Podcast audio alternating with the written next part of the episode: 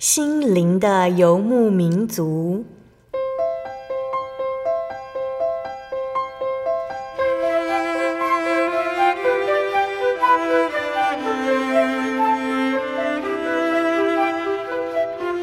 在这个谁都不管谁的后现代社会里，每个人的心灵都是游牧民族。成长的过程就是寻找的过程。每一颗漂泊的心灵，其实都在寻找生命的绿洲。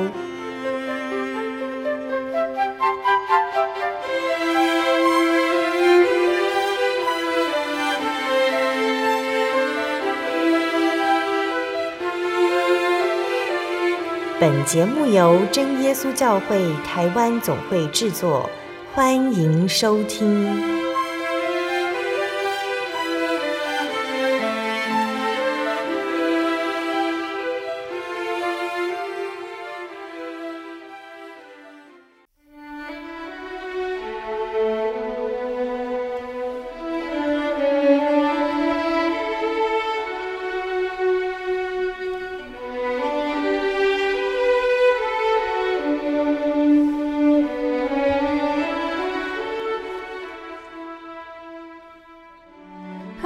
所在空中的听众朋友们，大家平安，欢迎收听今天的心灵的游牧民族，我是贝贝。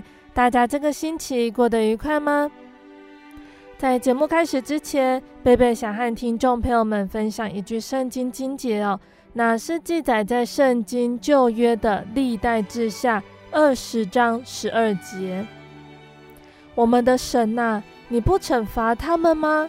因为我们无力抵抗来攻击我们的大军，我们也不知道怎样行。我们的眼目单仰望你，亲爱的听众朋友们，我们呢在圣经故事里面曾经说到犹大王约沙法的故事。犹大王约沙法他那个时候遇到了大麻烦，有大军进犯了他的国家。于是约沙法王召集人民一起向神祷告。约沙法他虽然害怕，但是他相信神会帮助他。约沙法王祷告说：“我们也不知道怎样行，我们的眼目单仰望你。”那神呢，就透过其中一名祷告者，也就是利未人亚哈西来回应哦。亚哈西说。耶和华对你们如此说：不要因这大军恐惧惊惶，因为胜败不在乎你们，乃在乎神。亚哈西又继续说：明智当出去迎敌，因为耶和华与你们同在。约沙法带领百姓的祷告是大有效力的，因为约沙法和百姓相信神的垂听，他们立刻俯伏在神面前叩拜。同心献上赞美。那这场战争呢？按照人的讲法来说，约沙法的防御方式很奇怪。约沙法他只吩咐军队说，要相信神和先知的话，并且设立歌唱的人，穿礼服在军前赞美神。神告诉他们，只要信靠神就可以了。神是多么奇妙的成全了他的应许，在那一天，犹大人没有动手，也没有损失一弹一卒，仇敌自相残杀而被征服。犹大人就来收集敌人的财物，因为甚多，一直整理了三日。信靠顺服而蒙神赐福的效果实在太大了。犹大人他们凯旋归回耶路撒冷以前呢，他们聚集在比拉加谷献上感谢赞美为祭给神。到了耶路撒冷，就直接进入圣殿，继续的向神感谢赞美和崇拜。神的百姓能够一心一意表现他们的信心，效力实在很大。于是约沙法治理犹大国的时候呢，是得享太平，四境平安。亲爱的听众朋友们，每当我们需要神的协助，他就会回应我们。我们祷告时，神希望我们将胜败交在他的手上，他所能成就的远超过我们想象的。所以，我们可以这样子向耶稣祷告：亲爱的主，请帮助我记得胜败在你的手上。我不是孤军奋战，让我学习专心仰望你，等候你，打通所有的难关。求你坚定我的信心。哈利路亚，阿门。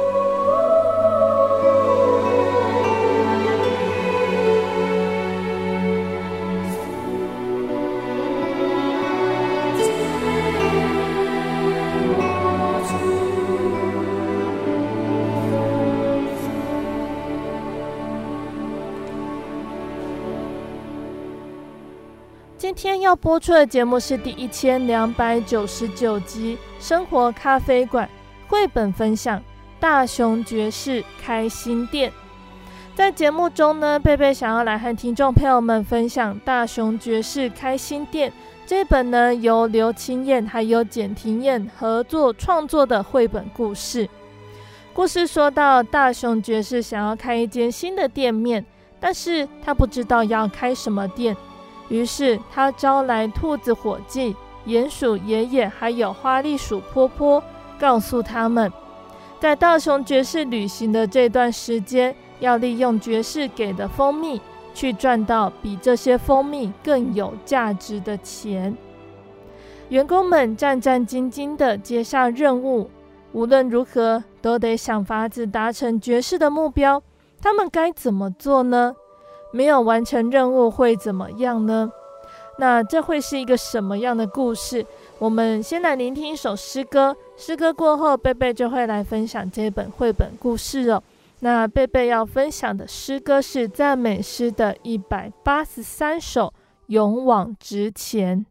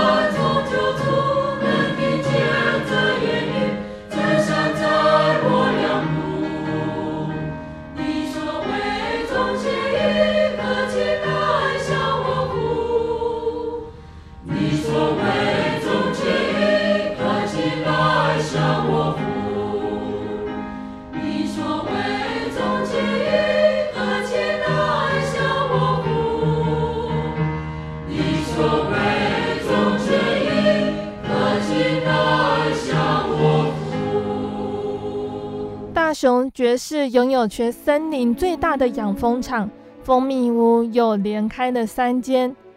他的蜂蜜事业蒸蒸日上，原本可以过着无忧无虑的生活，但是大熊爵士觉得这样的日子太乏味了。他望着窗外，喃喃自语说：“每天的工作都一样，应该要来玩点别的，可是要做什么呢？”大熊爵士就叫了管家，把顾问猫头鹰博士请来一趟。没多久，猫头鹰博士便一脸轻松地出现在大熊爵士的书房里了。猫头鹰打了个呵欠，说：“大熊啊，什么事这么急？天都还没黑呢，我们不是都晚上才开会吗？”大熊爵士说：“哎呀，真抱歉打扰你的睡眠，但是这件事我只能找你讨论。我的蜂蜜事业虽然发展得很好。”可是每天都做相同的事情，实在太无聊了。你说除了卖蜂蜜，我还可以做点什么？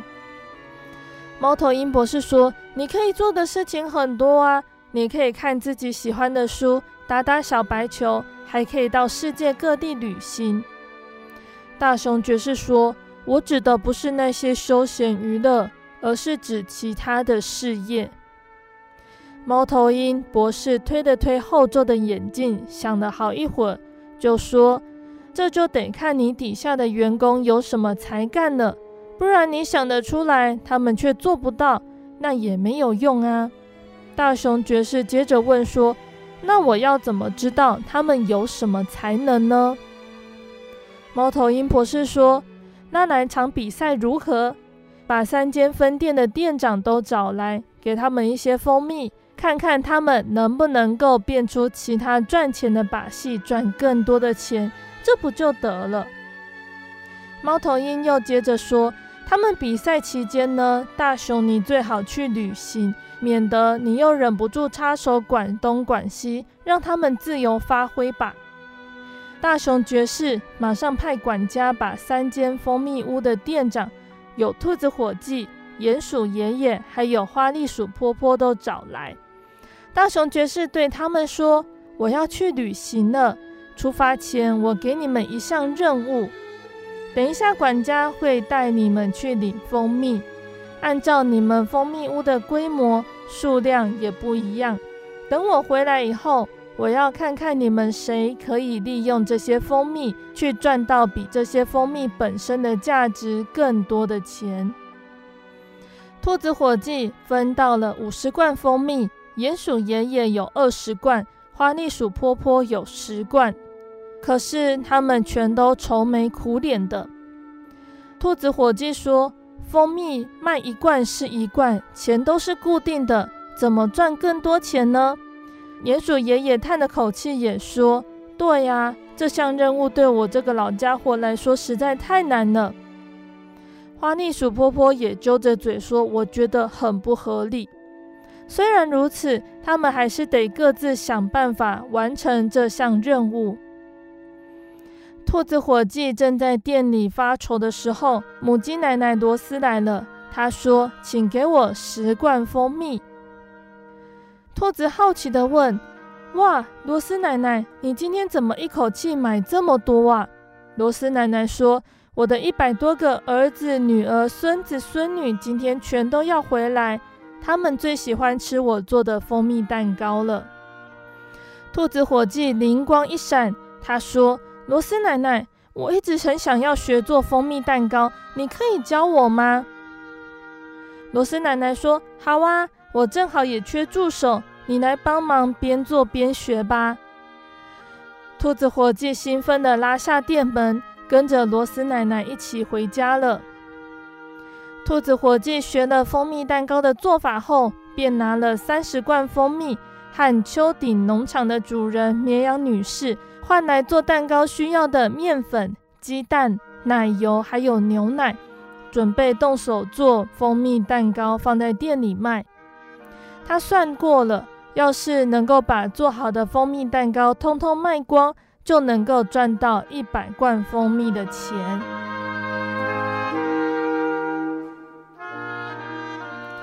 那鼹鼠爷爷为了大熊爵士交办的任务，苦恼了两天，睡不着。母鸭杰玛买完蜂蜜后，忍不住好奇地问他：“鼹鼠爷爷，你怎么一副无精打采的样子？”鼹鼠爷爷问他说：“你买蜂蜜回去后都是直接吃吗？”杰玛说：“当然不是，我都拿来调蜂蜜柠檬水。”那是我奶奶留给我的独家配方，好喝得不得了呢。鼹鼠爷爷从椅子上跳下来，对他说：“你可以把配方给我吗？”鼹鼠爷爷把自己苦恼的事通通告诉杰玛。杰玛犹豫了好一会儿，说：“好吧，可是你不能透露给别人哦。”鼹鼠爷爷答应了，他开心地拉下店门，跟着杰玛一起回家了。鼹鼠爷爷拿到蜂蜜柠檬水的配方后，便用十罐蜂蜜和种水果的长臂猿阿泰换来十箱柠檬。准备做蜂蜜柠檬水，在店里卖。他算过了，要是能够把这些蜂蜜柠檬水统统卖光，就能够赚到四十罐蜂蜜的钱。那花栗鼠婆婆自从把大熊爵士额外给的那十罐蜂蜜搬回店里后，就一直盯着他们。婆婆算着，蜂蜜一罐十块钱，这十罐全部卖完也是一百块。怎么可能变得更多钱呢？要提高售价吗？不行不行！如果我卖贵了，大家就会跑去别的店买。松鼠小渣渣突然冒出来，吓了婆婆一跳。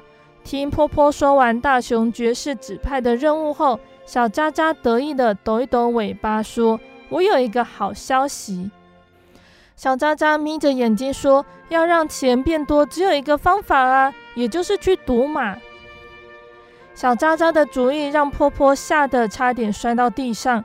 他连忙挥手说：“不行，不行！大熊爵士最痛恨赌博了，我可不想和狐狸费迪一样被关进监牢里呢。”小渣渣说：“那我就没有办法喽。”他说完便蹦蹦跳跳的离开了。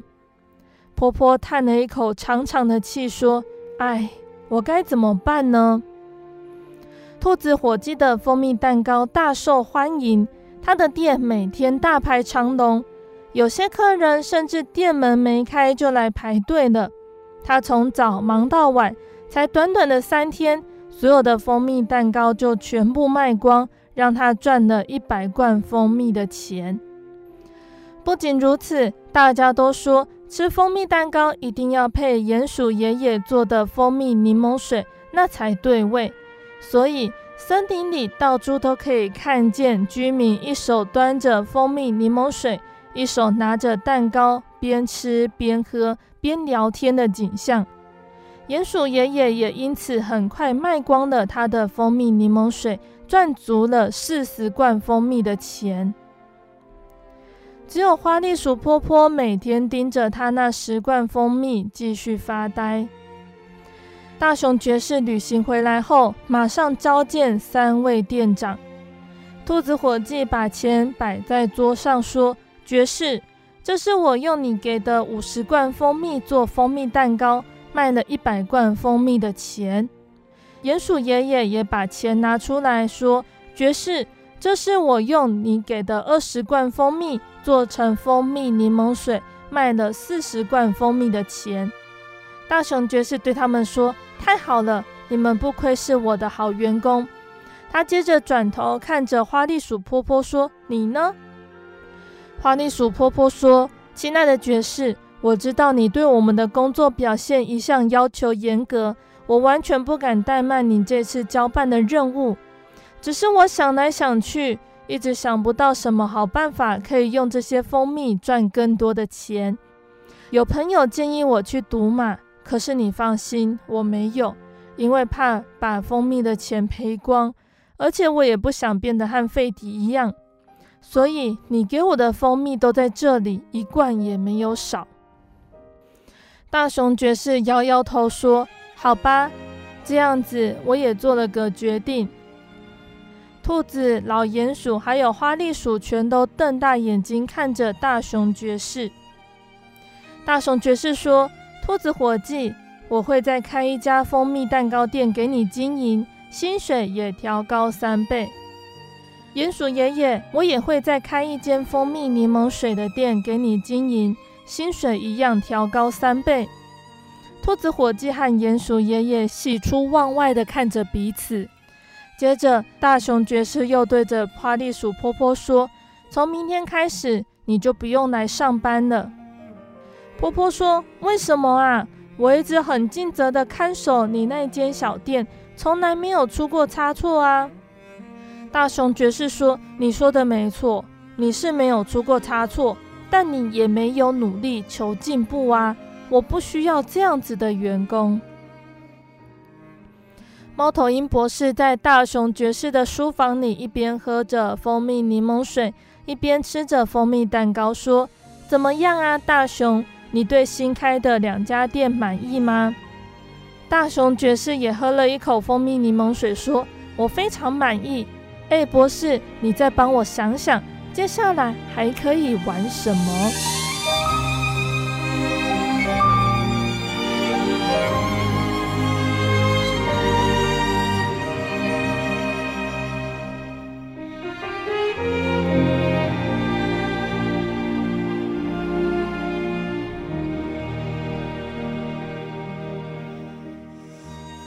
亲爱的听众朋友们，今天的绘本就分享到这里喽。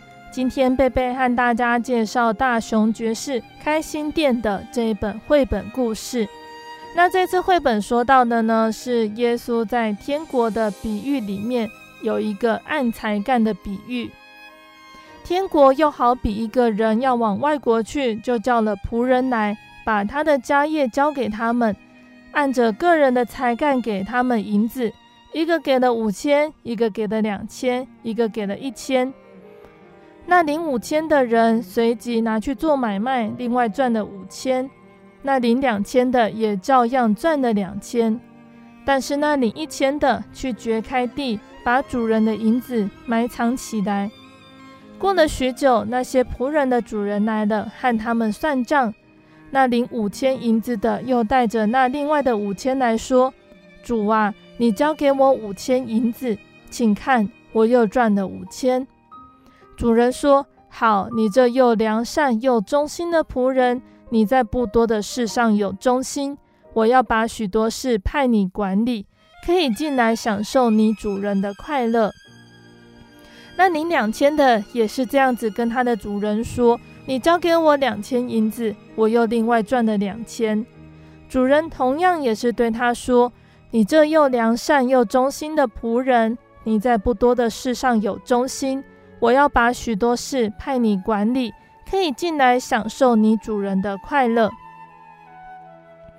那那领一千的人也来了，他说：“主啊，我知道你是忍心的人，没有种的地方要收割，没有散的地方要聚敛，我就害怕，去把你的一千银子埋藏在地里，请看。”你的原银子在这里。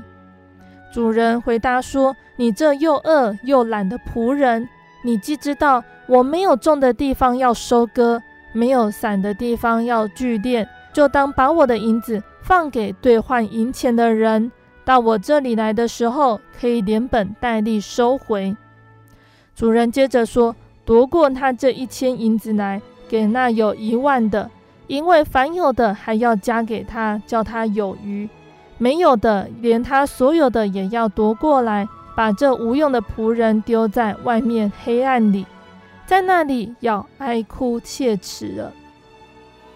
耶稣在马可福音的十章四十五节这里很清楚的教训门徒说：“因为人子来，并不是要受人的服侍，乃是要服侍人。”并且要舍命做多人的赎价，也因此呢，耶稣说了好几个有关仆人的比喻，借此来提醒所有信靠耶稣的人，要体认我们是主用他的宝血把我们从罪恶的世界中买赎回来的，成为他的仆人，能够服侍这位至高至大的真神，是一件荣耀快乐的事情。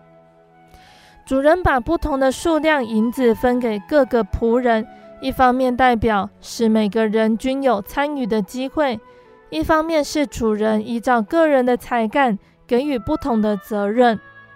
看那些忠心的仆人在领受之后都没有互相计较，各自尽自己的力量去经营，也都有各自不同的成果，都得到主人的称许。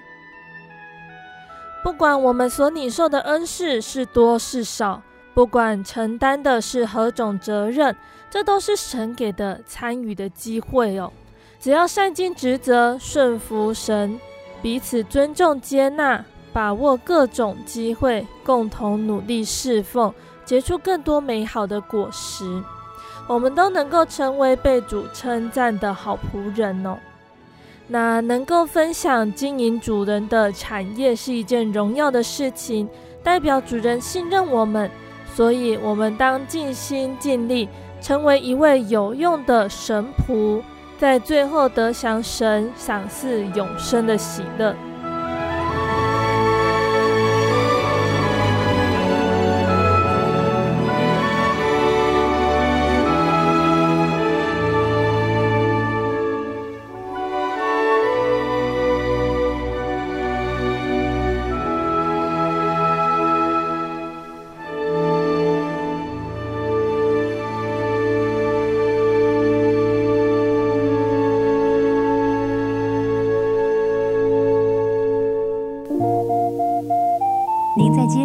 曾经看过这样的招牌“真耶稣教会”吗？也许您很想，但是却不好意思进来看看。其实我们真的非常欢迎您。下次当您再路过真耶稣教会时，欢迎您进来与我们同享神的恩典。真耶稣教会，台中邮政六十六至二十一信箱，欢迎来信，愿您平安。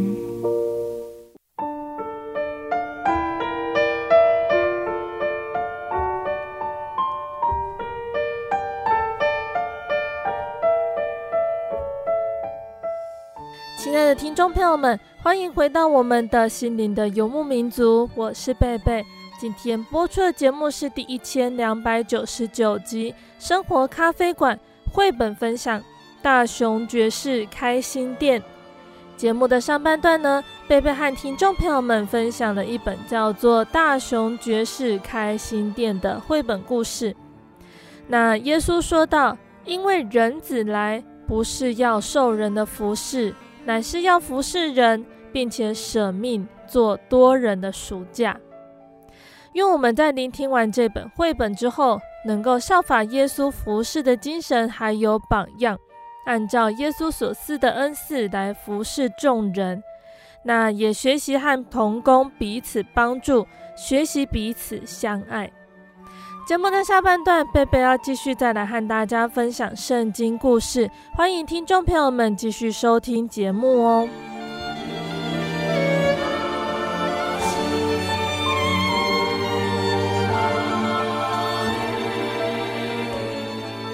亲爱的听众朋友们，上一个月我们分享的圣经故事呢，是圣经的以斯帖记。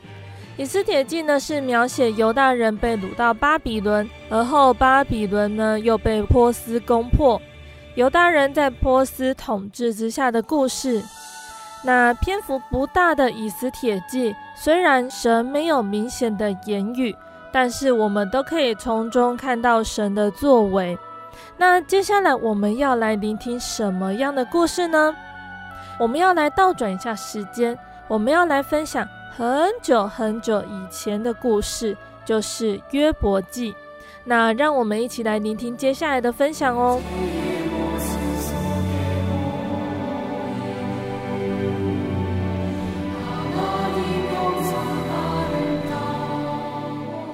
乌斯地有一个人，名字叫约伯。那人完全正直，敬畏神，远离恶事。约伯有七个儿子，三个女儿。他的家产有七千羊、三千骆驼、五百对牛、五百母驴，并且有许多的仆人。那约伯在东方人中就为至大。那他的儿子呢，会按着日期在自己的家里设摆筵席，打发人去请他们三个姐妹来与他们一同吃喝。筵席的日子过了，约伯打发人去叫他们自洁。约伯清早起来，按着他们众人的数目献燔祭，因为约伯说：“恐怕我儿子犯的罪，心中弃掉神。”他常常这样子行。那有一天呢，神的众子来侍立在耶和华面前，那撒旦也在其中。神就问撒旦说：“你从哪里来？”撒旦回答说：“我从地上走来走去，往返而来。”神又问撒旦说：“你曾用心查看我的仆人约伯没有？地上再也没有人像他完全正直，敬畏神，远离恶事。”撒旦回答神说：“约伯敬畏神，难道是无缘无故的吗？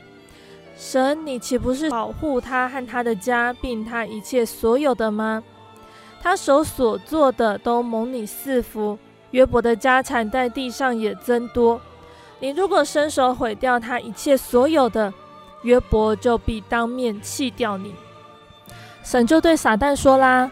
凡约伯所有的都在你手上，只是不可伸手加害他。于是撒旦呢就从神面前退去了。那有一天，约伯的儿女他们正在长兄的家里吃饭喝酒，有仆人来报信给约伯说，牛正在耕地，驴在旁边吃草。十八人忽然闯来，把牲畜掳去，并用刀杀了仆人。只有我一个人逃脱，来报信给你。他还在说话的时候，又有仆人来报信了。天上忽然有火降下，将群羊和骆驼都烧灭了。唯有我一人逃脱，来报信给你。那第二个仆人还在说话的时候，又有仆人来说了：迦勒底人分作三队，忽然闯来，把骆驼掳去，并用刀杀了仆人。唯有我一个人逃脱，来报信给你。那这第三个人还在说话的时候，第四个仆人跑来了。他说：“你的儿女正在他们长兄的家里吃饭喝酒，不料有狂风从旷野刮来，击打房屋的四角，房屋倒塌在少年人身上，他们就都死了。唯有我一个人逃脱，来报信给你。”接二连三的坏消息让约伯知道，约伯就站了起来，撕裂外袍，剃了头，伏在地上下拜，说：“我赤身出于母胎，也必赤身归回。赏赐的是耶和华，收取的也是耶和华。耶和华的名是应当称颂的。”那在这一切的事情上面，约伯他并没有犯罪，也不以神为愚妄。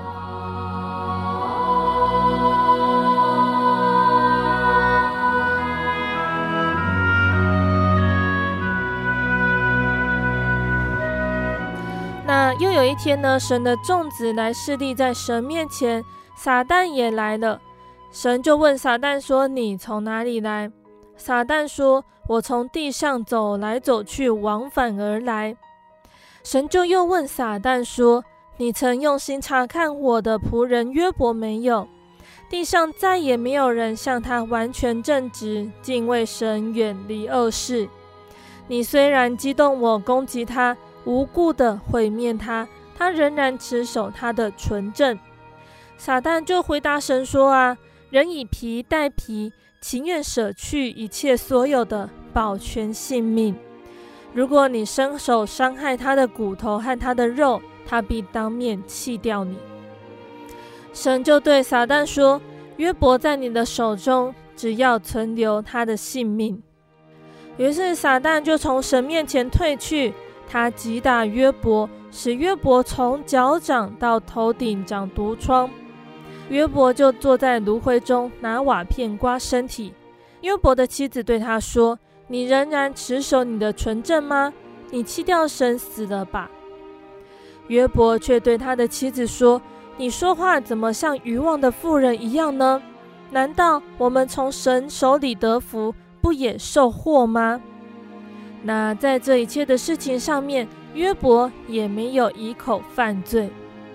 约伯的三个朋友提曼人以利法、书亚人比勒达、拿玛人索法，听见有这一切的灾祸临到约伯身上，他们三个人就来到约伯这里，为他悲伤，安慰他。当他们远远的举目观看到约伯，他们认不出他来，就放声大哭。个人撕裂外袍，把尘土向天扬起来，落在自己的头上。三个人就同约伯七天七夜的坐在地上，一个人也不向约伯说话，因为他们知道约伯非常的痛苦。那接着呢，约伯的三个朋友一个接着一个来和约伯说话。朋友们都对约伯说：“你一定是做了什么坏事，是我们不知道的。神绝对不会使痛苦和灾难临到一个正直良善的人身上。神一定是因为你的罪来惩罚你的。”然而约伯自问，俯仰无愧。他知道他一直都是全心全意爱神，并且行事正直。约伯坚持自己是无辜的，但是约伯的朋友却说：“不要假装了，为你所做的恶事，坦诚向神认罪吧，神一定会赦免你，到时你的一切又可恢复正常。”约伯恳求说：“你们不可以相信我，可怜我吗？”在我遭遇患难的时候，我需要的是信任我的朋友，你们却来挖苦我。在和朋友的对谈中，约伯知道他的朋友都误会他了。约伯自己也觉得很困惑，到底为什么他会受到这样子的苦难？约伯向神放声呼喊说：“神啊，为什么你不聆听我的呼求，回复我的问题呢？”后来又有第四个人来和约伯对谈。第四个人呢，他是一个比较年轻的人，他是布西人兰族巴拉加的儿子以利户。以利户他旁观者清，他希望约伯不要对神失去盼望。那以利户也责备约伯，因为约伯自以为意，不以神为意。以利户也向约伯的朋友发怒，因为他们想不出回答的话来。人以为约伯是有罪的，约伯还有他三个朋友都安静地聆听以利户的话。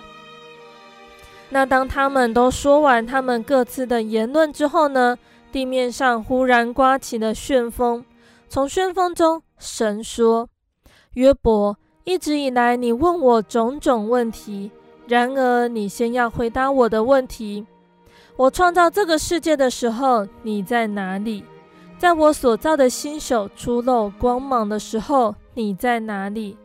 我将海洋汹涌澎湃的潮水截退，不致超越我所划定的界限时，你又在哪里呢？你可以告诉我，光是从哪里来的？我又将大量的冰雪藏在哪里呢？你可不可以使雨落下，滋润大地，使植物和动物都得以生长呢？你可不可以教鸟儿飞翔，并且供应食物给地上的野兽呢？你可不可以用鱼钩来捕捉鳄鱼？你可不可以驯服地上的走兽，或者和巨大的河马嬉戏呢？约伯，你回答我吧。一直以来，约伯都知道神行大事不可测度，行其事不可胜数。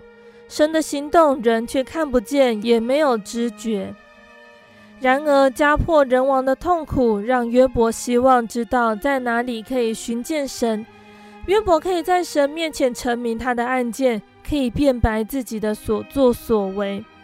在这样患难困苦中还找不到神，约伯的心灵陷入极度的惊慌和恐惧。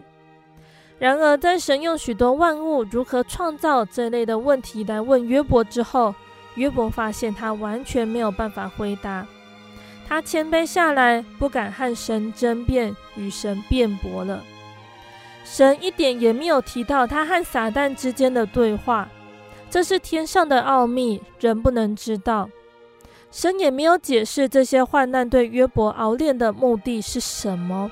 只是叫约伯谦卑、顺服、接受。神只要约伯知道，可以全心全意信靠这位伟大而充满智慧的神，神的作为必显为公义。约伯坦诚对神说：“我知道你万事都能做，你的旨意不能拦阻。谁用无知的言语使你的旨意隐藏呢？”我所说的是我不明白的，这些事太奇妙，是我不知道的。求你听我，我要说话。我问你，求你指示我。我从前风闻有你，现在亲眼看见你，因此我厌恶自己，在尘土和炉灰中懊悔。神对约伯的旨意如何？虽然没有直接由神明说，从约伯的回答和心得却可以知道，约伯的灵性已经有所成长，因为他已经了解到神的作为太奇妙，是人所不能知道的。人要对神求问，神会指示。患难是亲近神、看见神的捷径。接着，神转向约伯的三个朋友，对他们说：“我的怒气向你和你两个朋友发作，因为你们议论我不如我的仆人约伯说的话。现在你们要取七只公牛、七只公羊，到我仆人约伯那里去，为自己献上燔祭。我的仆人就为你们祈祷。”我因悦纳他，就不按你们的愚妄办你们。你们议论我不如我的约伯所说的。那虽然约伯的朋友这样子斥责约伯，约伯还是以仁厚宽恕的心来对待他们，并且为他们祷告。后来神使约伯痊愈，又将他失去的财富加倍的赐给他。那约伯又得到了七个儿子和三个女儿。女儿都长得非常的漂亮，约伯分别给他们起名叫耶米玛、基洗亚和基连哈普。此后，约伯又活了一百四十年，得见他的儿孙，直到第四代。这样，约伯年纪老迈，日子满足而死。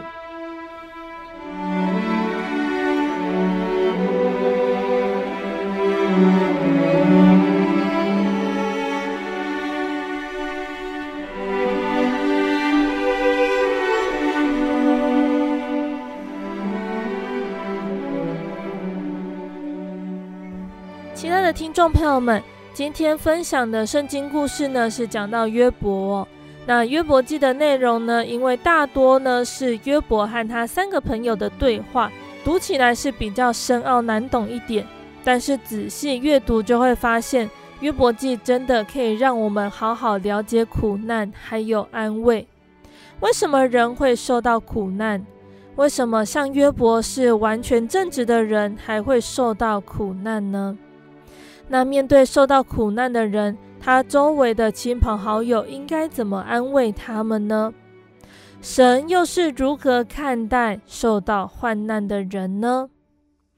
那因为篇幅的关系，还有这些议题要探讨，我真的会讲不完。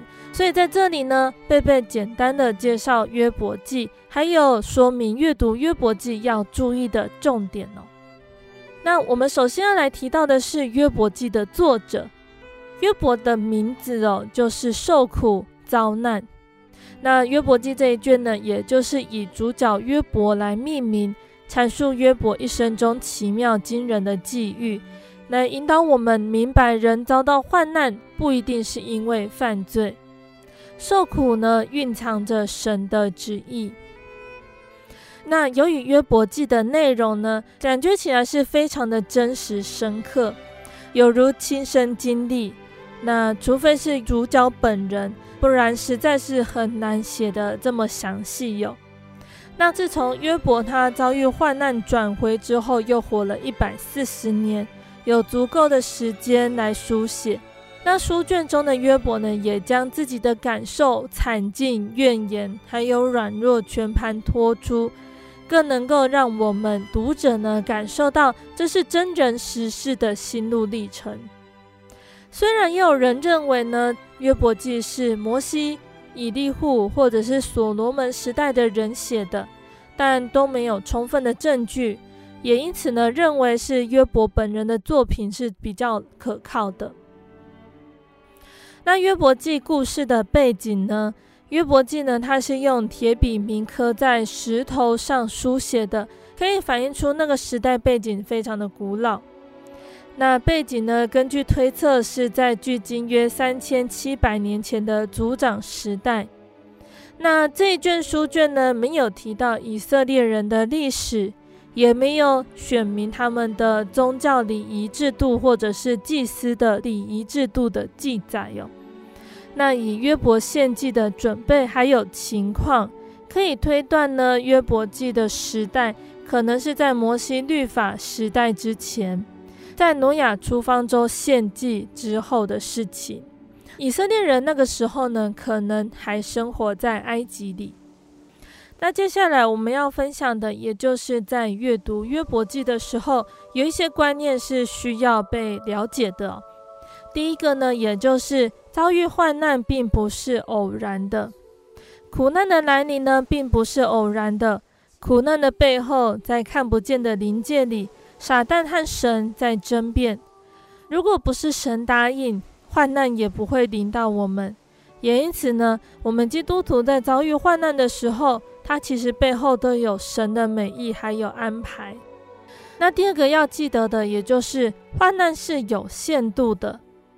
神对撒旦说：“凡他所有的都在你手中，只是不可伸手加害他。他在你手中，只要存留他的性命。”等等这些话哦，可见神呢，给人的考验是有限度的。神绝对不容许我们遭受患难超过我们所能忍受的程度。倘若过于所能承受的，神总会给我们开一条出路，叫我们忍受得住。所以，我们信主的人呢，都有主耶稣可以依靠，可以将一切忧虑卸给神，因为神顾念我们。那第三个要注意的重点呢，也就是我们要明白神的美意。慈爱的真神怜悯他的子民，神愿意万人得救进入天国，神也期望每个人都能够追求像天父一样完全。为此呢，神借着百般的试炼，熬炼人的信心，要人忍耐到底而成功完备，好比被火试炼过的精金，得以永存不朽的进入天国。并且借着试炼，能够靠神忍耐，显出神的荣耀来。那再来，我们要记得的一点哦，也就是神答应撒旦去试探约伯的原因。神呢，他在称赞完全人约伯之后，神以约伯为荣。撒旦呢，却嫉妒约伯，开始找理由控告他。然而，神之所以答应撒旦对约伯进行试探，乃是为了证实呢，圣民对神的忠心，也就是约伯信仰的坚贞。那再来，我们要提到的是呢，人对于苦难偏差的观念哦。约伯的三个朋友以利法、比勒达还有索法，他们代表了一切人类对于破坏约伯安稳和幸福的天灾人祸，人所能够表达的意义还有看法。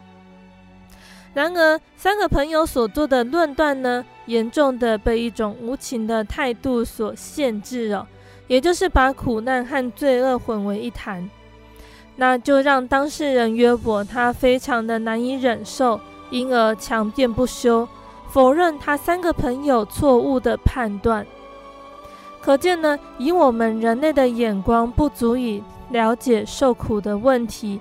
也因此呢，我们不要去轻易的论断遭受患难受苦的人，就好像约伯所说的，那将要灰心离弃全能者、不敬畏神的人，他的朋友当以慈爱待他，以慈爱来看待受难者是最正确的态度。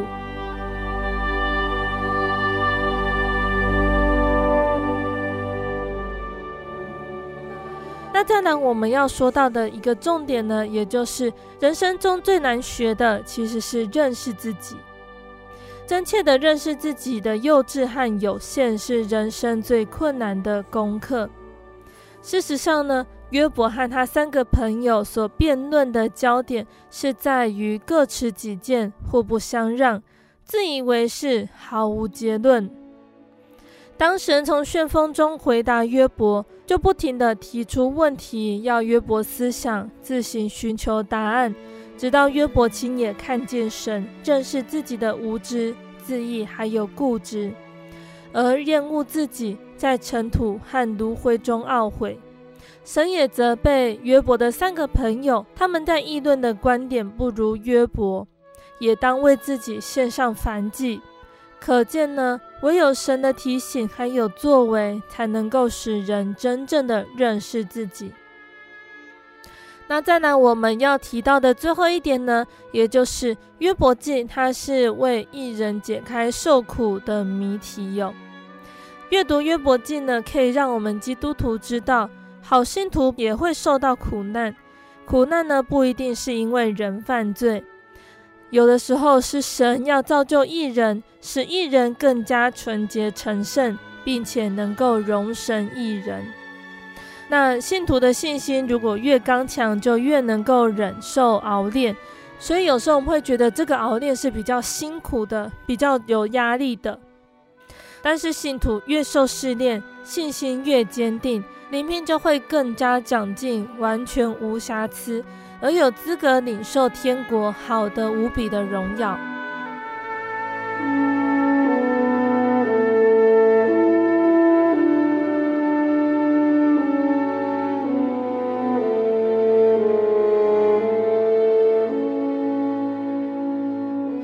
亲爱的听众朋友们，今天分享的圣经故事呢，是圣经中约伯的这一卷书卷内容。约伯在试炼中表明他信仰动机的纯正。他虽然历经浩劫，与神的亲密关系却完整无损。神终于在胜利中显现，使约伯得到安慰。那当约伯为他的三个朋友祷告之后，神使约伯脱离苦境。神双倍的祝福临到约伯的后段人生。圣经的雅各书五章十到十一节说：“弟兄们，那先前忍耐的人，我们称他们是有福的。你们听见过约伯的忍耐，也知道主给他的结局。明显主是满心怜悯，大有慈悲。”诗篇的六十六篇十到十二节也说：“神啊。”你曾试炼我们，熬炼我们，如同熬炼银子一样。你使我们进入网罗，把重担放在我们的身上。你使人坐车压我们的头。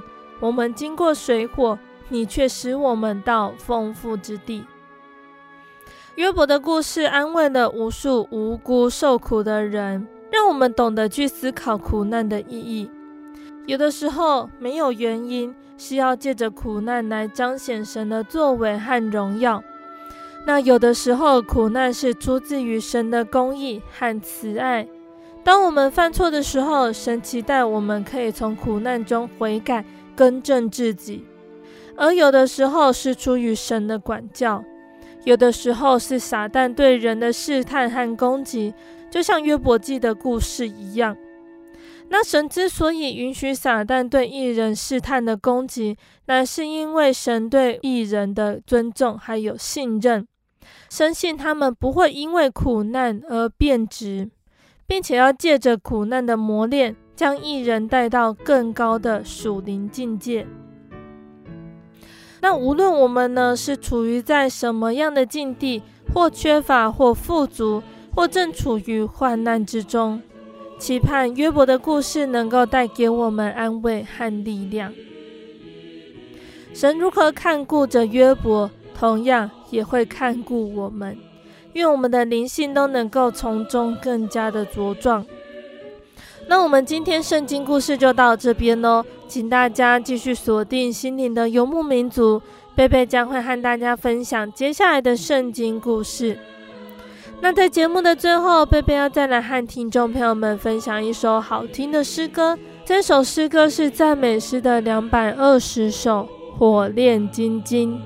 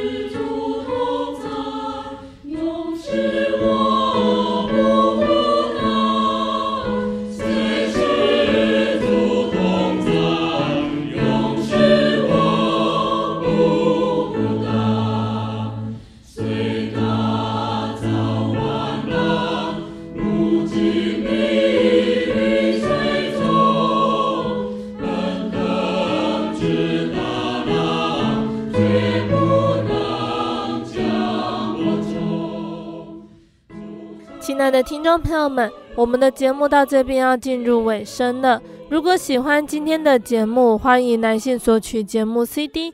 如果想要更了解真耶稣教会和圣经道理，欢迎来信索取圣经函授课程。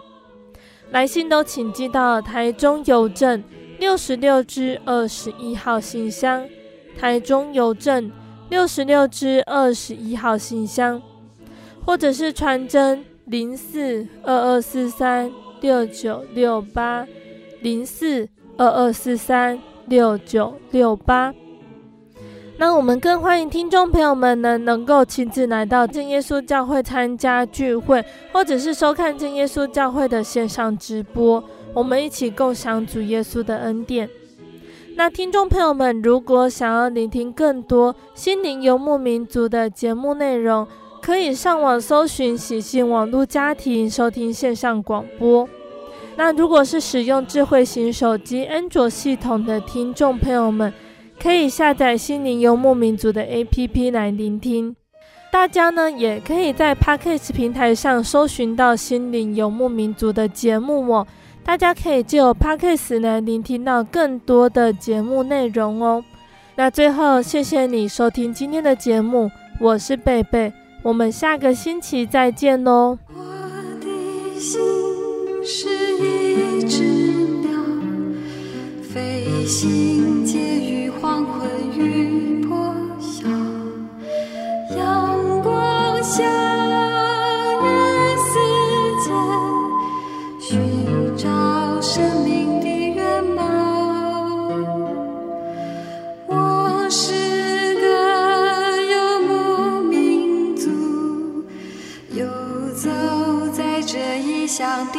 笑